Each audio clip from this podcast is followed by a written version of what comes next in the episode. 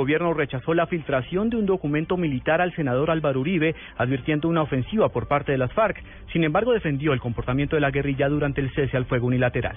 Silvia Patiño.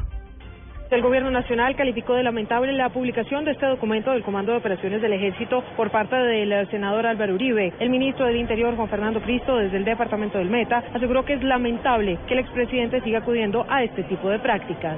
Yo creo que no es la manera de oponerse a un proceso de paz, yo creo que no es una manera leal con el país y con los colombianos estar utilizando información de esta naturaleza, además para tergiversarla.